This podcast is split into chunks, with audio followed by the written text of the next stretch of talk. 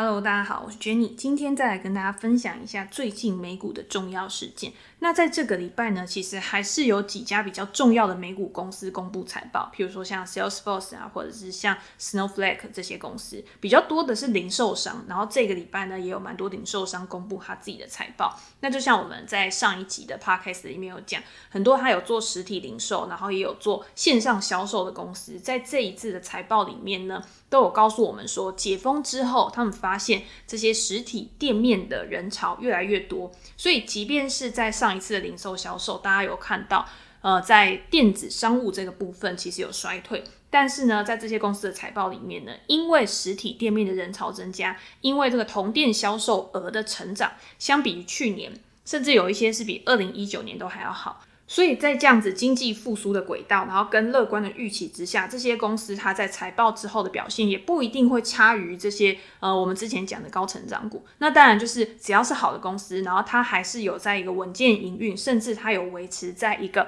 高成长的一个趋势之上，市场上面都会给予他们一个很好的一个反应。那如果今天财报里面，譬如说它对于未来的前景比较悲观啊，或者是它在这一次的财报里面，它的成长率低于之前的成长率，甚至它在下一季的展望是比较保守的。那市场呢，因为现在是比较一个高估值的状况嘛，那回调的一个幅度呢，也会稍微比较大一点。这个东西呢是很难去预期的。就像我在 Facebook 上面有跟大家分享，这个 Snowflake 呢，在公布财报之前，其实它在公布财报前一两天的时候，股价就有一个很大幅度的下跌。那那一天呢，股价大概一开始就跌了十个 percent 左右，甚至在盘中的时候一度是跌到了大概十三、十四个 percent。那那时候我去 Google 就是看有没有一些相关的消息，或者是去公司的网站看有没有一些都重大的讯息发布，都没有任何的一个状况。反正你就会看到，就是你的那个呃看盘软体会一直跳出来说，诶，它现在又下破了多少，下破了多少一个点位。那通常在这个时候呢，投资人看到自己手上的持股有一个大幅度的一个变化，尤其是像美股，它是没有涨跌幅限制的。有的时候这种波动比较大、高成长股，它一天上下二三十 percent 都是有可能的。所以很多人他在面对到这样的一个状况的时候，他会去思考，到底要不要先把手上的股票卖卖掉？会不会是市场上面有些人已经先知道了一些内部的消息，或者是一些还没有公布出来的一些资讯，所以他们先去把手上的持股卖掉？那我自己的做法是，如果我对这家公司在之前已经有做过研究，然后已经有一个呃至少有一个概观的一个认识，知道它到底是在做什么的，然后它未来的一个前景，它的一个成长率，市场的一个占有率大概是多少？那在过去的几季。它的一个财报记录去显示说，这家公司的一个本质，不管你今天是财务面的本质，或者是成长面的本质，都还维持在一个很 OK 的一个状况之下。那这样的一个大幅度的波动，尤其是完全没有原因的一个大幅度的波动，我就会先等等看，看看到底是有什么样的状况在后续出来，我再去做一个反应。因为如果你就是因为一天的一个股价波动，然后你就去卖出手上的持股，那其实你在之前所做的研究就等于是白费了嘛，就很矛盾的一件事情，就是你今天既然已经对这家公司有个初步的认识，而且。你在进场之前的时候呢，其实每一个人都会预设一个停损点，或者是如果基本面发生了一个什么样的转折的时候，然后让你买进的理由消失，这个我们是从价值投资的一个面向来讲，那你才会去卖出这个股票。那如果今天完全是没有任何原因的，只是因为价格的跳动去让你做出这个决策的话。那我自己会觉得，跟我原本进场的一个原因其实就是相矛盾的，那我就不会去做这样子一个决策。所以，呃，我觉得在美股是还蛮常会遇到这样的一个状况，就是你今天你持有一家公司，或是你在研究一家公司的时候，它每一天的一个价格走势波动是很大的，然后你。对于这些价格波动的走势，你第一个是没有办法预测，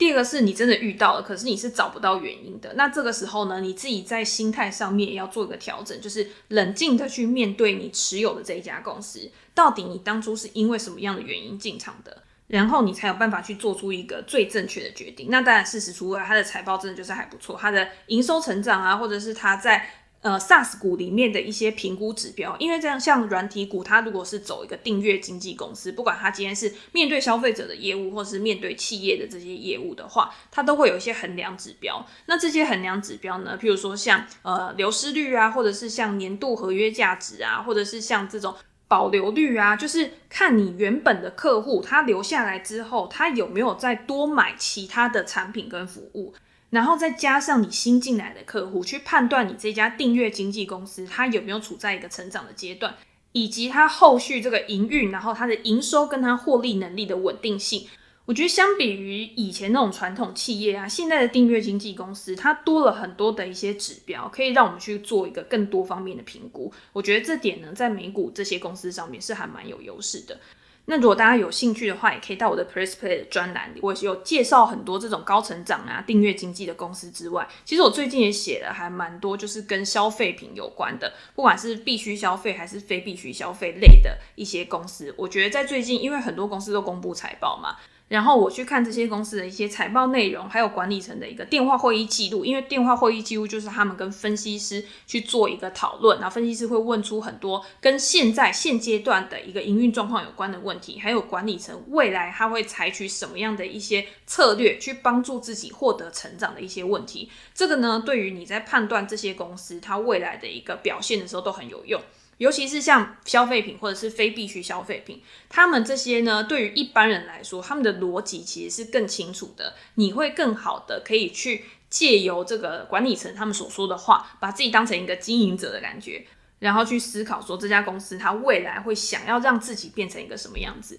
嗯，我来举一个例子好了，因为。之前就一直很多人在问我，就是雅诗兰黛这一家公司。那雅诗兰黛大家都知道，其实你去百货公司里面都会看到很多的专柜嘛。那美妆的专柜呢，其实雅诗兰黛就是其中一个非常热门的品牌。那雅诗兰黛其实在美股也有上市，所以你听到雅诗兰黛的时候，你会觉得哦，雅诗兰黛就是雅诗兰黛这个品牌。但是其实它在美股呢，它其实是一个集团。那这个集团下面呢，有非常非常多的品牌，譬如说你说像倩碧啊、MAC 啊、Bobbi Brown 啊这些公司，甚至是你在呃呃法类的这个商品，就是 Avenda，或者是你今天喷香水，然后喷香水的时候，我们大家最喜欢的 Jo Malone 这家公司，他们都是属于比较高单价的一个产品。那这些高单价的产品呢，其实也都是雅诗兰黛旗下的一个产品。在你看这家公司的财报的时候，你翻开它的财报，你就可以知道，哦，原来它旗下有这么多的品牌，然后它每一个品牌下面呢，它会帮你分种类，譬如说雅诗兰黛，它就是有护肤品，然后化妆品、美妆品跟其他，然后每一块呢，它占它总营收的比例是多少？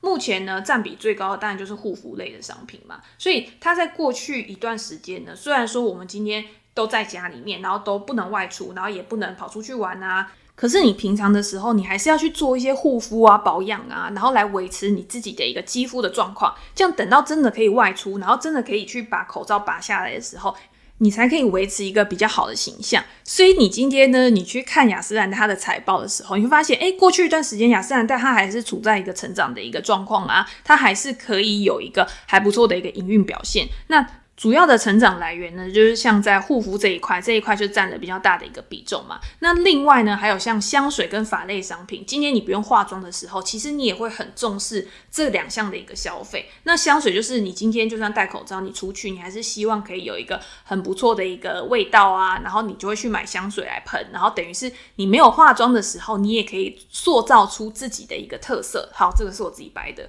反正雅诗兰黛在去年这个财年的时候呢，它在护肤跟香水这一块，它的成长都有二十个 percent 以上。那如果你今天去看美妆，美妆就是像 MAC 啊、Bobbi Brown 啊这两个品牌呢，其实是属于比较那种浓浓妆派的。如果大家，我不知道大家如果有女朋友，或者是你是女生，然后你有在化妆的话，其实那种妆类的品牌，它其实也是有分很多种嘛。有一种是如果你比较喜欢那种浓妆派的，然后比较呃有个性派的，你可能就会买 MAC 啊、Bobbi Brown 这一类的牌子。那如果你是走那种小清新啊，比较自然派的，那你可能就会去买像雅诗兰黛啊、倩碧啊，或者是 Darphin 啊这些牌子。那如果你是走比较高档路线、贵妇路线，你可能就会去买海洋拉娜嘛。所以就是不同的课程，然后有不同的一个目标的受众，然后雅诗兰黛它旗下这些品牌呢，都可以满足不同消费者的一个需求。可是呢，这个美妆，如果你今天是走浓妆派的话，像 Make 在过去这一年呢，就是拖累雅诗兰黛一个很重要的一个品牌。然后当然还有其他的啊，反正美妆这一块呢，其实它在去年的时候是衰退了大概十几个 percent 左右。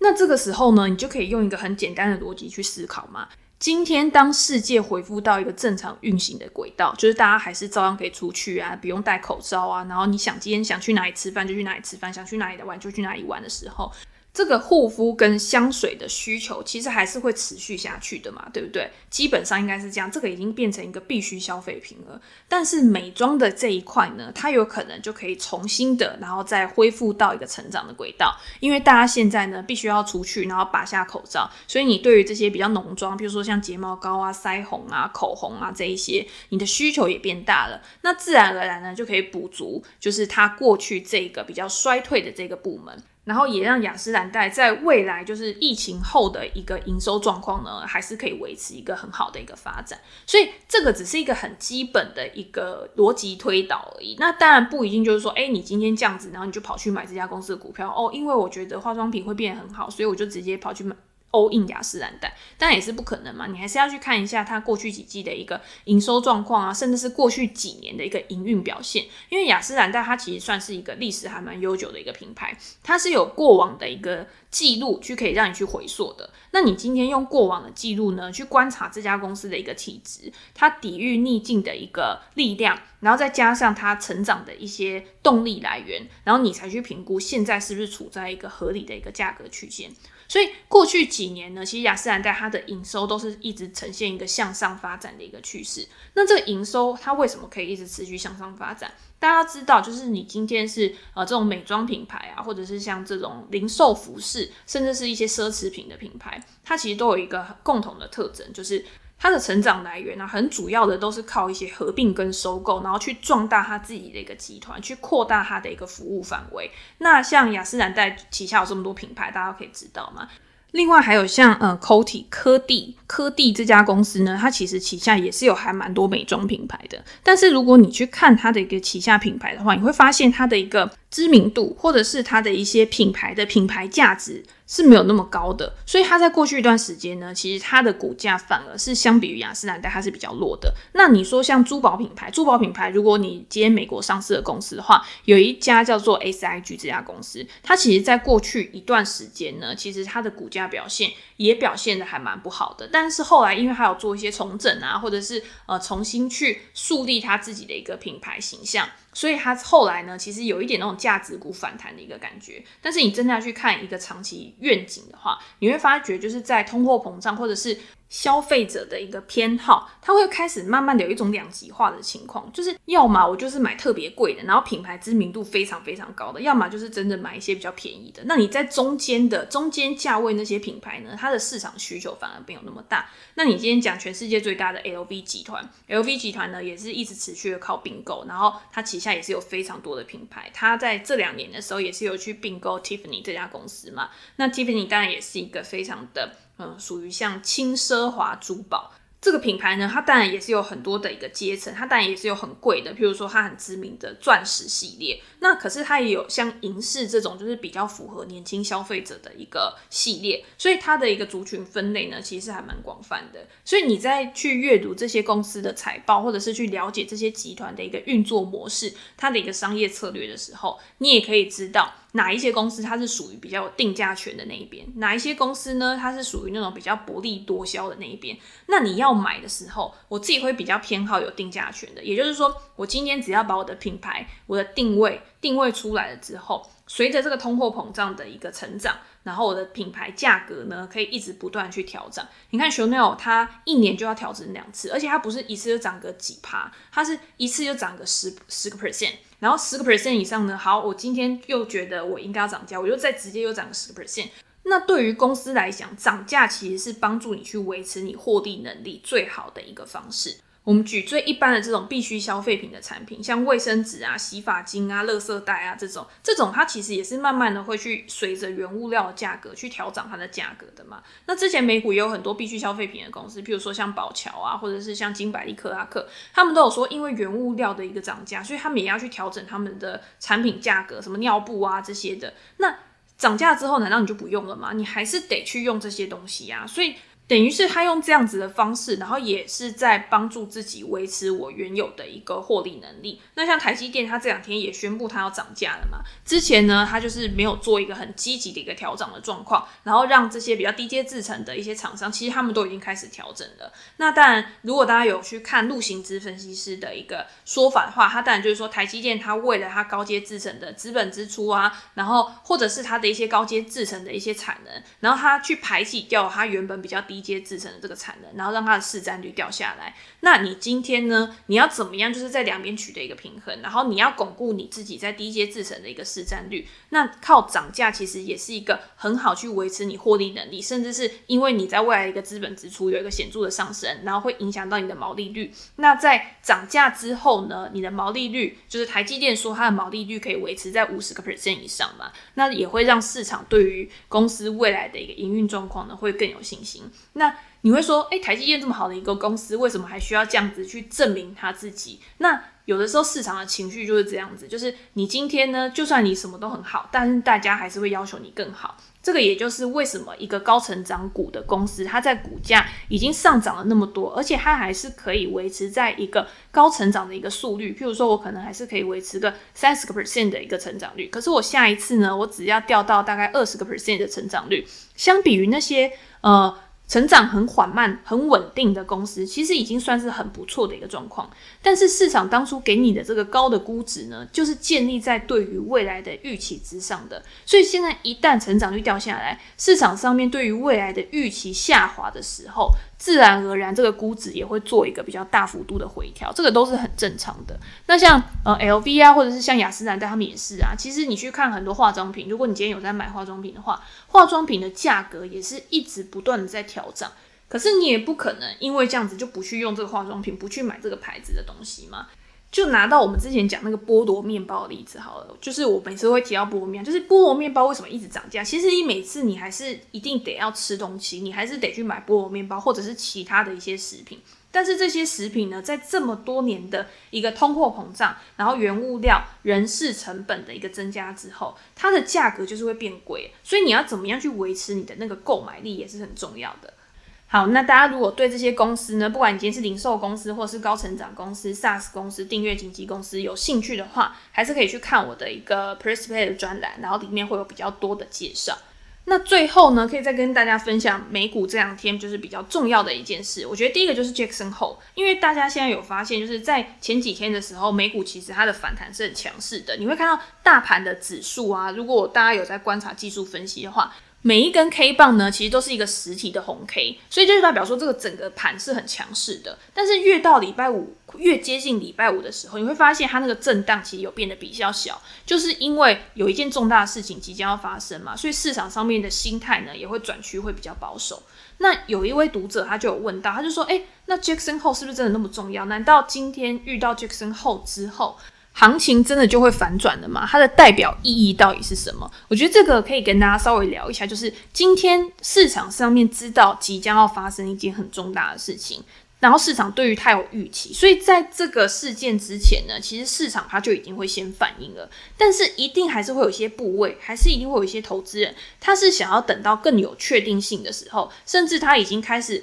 本来就已经有做一些资金转移了，他现在只是要等最后的一个。呃，确认的一个讯号，然后告诉我们说市场未来的一个走向，所以这些部位呢，会等到就是重大事件发生之后，然后才去做调配的。那联准会这这个 Jackson Hole 这种央行会议嘛，其实在这个之前呢，他都也会一直跟大家沟通，因为我们一直都有跟大家讲说，联准会他也不希望市场因为一件突发性的事件，然后而造成太大的波动。联准会最大的目标就是维持整个市场的稳定嘛。那他今天要看到整个市场的一个，譬如说就业的状况啊、通膨的状况啊，然后来制定他的一个货币政策。那现在呢，以就业来看，确实是有在下降，但是也还没有到他说的呃自然失业率的部分。那今天通膨的状况呢？你会看到，虽然现在还处在一个高档，但是像呃原物料的价格啊，或者是影响通膨很重要的油价啊，或者是像二手车，之前大家都有讲房市啊，我觉得现在只有房市是比较需要去紧张，因为前两天公布的数据里面，房价还是有在创新高，就是房市其实还是很热嘛，但是也没有像之前就是这么的一个火热，这么的一个泡沫的一个感觉。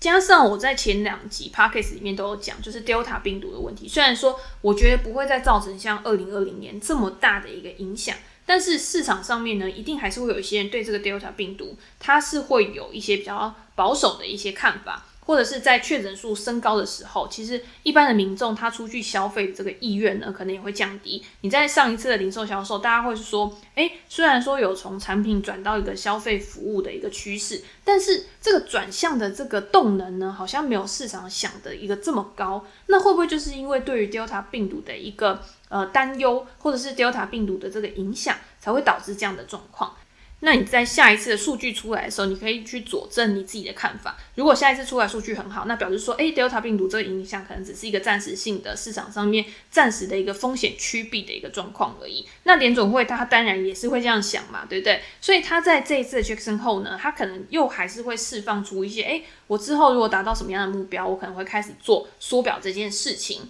那正式的一个决策呢，会不会等到九月利率决议的时候，然后才会做一个呃发表？那也是有这个可能。那那个时候呢，市场上面其实该反应的，之前其实每次讲一讲，然后就反应一下，每次讲一讲就反应一下。那你到真的确认的时候，市场的反弹可能就不会这么大，甚至还有可能因为呃利空出尽，然后反而有一个反弹的一个状况，这都是有可能的嘛。Jackson 后呢，或者是任何的重大事件，对我来说都只是一个催化剂而已。就是你压缩的行情有没有可能因为这个催化剂而开启一波新的走势？今天不管是诶原本的一个呃横盘整理，然后它开始一个新的走势，有可能它是又重新向上，然后有一个新的一个强势的一个格局，或者是它在一个震荡之后呢，因为这个催化剂而向下突破，然后有一个短期转弱的一个格局。那这个时候呢，第一个就是你看。整个经济体的一个状况，它是没有变的。然后有一些公司，你可能本来就已经给它一个合理的估值的，那在这个时候反而可以做一些进场低阶的一些布局。这个就是要看你在当初的时候，你是怎么样去做你的一个投资组合的一个策略规划。所以我觉得也不用太担心，Jackson 后之后呢，释放出了一个呃紧缩的一个讯息之后，市场就会开始有一个大崩盘。我觉得拉回都是有可能，因为毕竟我觉得这个礼拜真的盘势还蛮一开始的时候是还蛮强势的。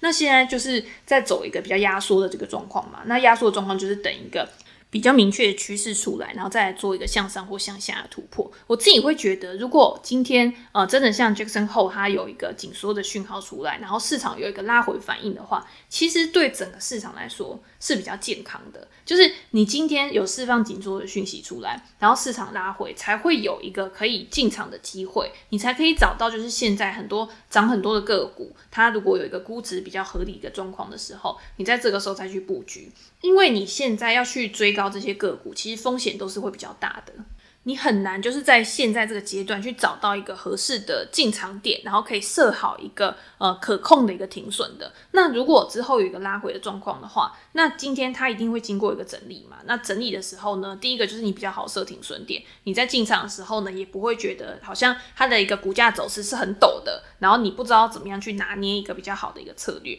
再加上财报季已经过了，就是基本上已经没有什么公司要再公布财报了。那在下一次呢，去催化这些股价呢往上喷的一个催化剂，可能要再等到下一季。那在中间这个过程当中呢，当然也是一个比较好的时机，可以让股价去做一个休息，然后拉回做一个筹码整理的一个时机点嘛。那这个是我自己的一个想法。那如果之后呢，就是盘势有什么样的变化呢，也会在 Facebook 继续跟大家做一个分享。那有任何问题呢，也可以在留言的地方给我评价，然后看你有什么样想要讨论的议题，然后都可以告诉我。那我们今天就先分享到这边喽，拜拜。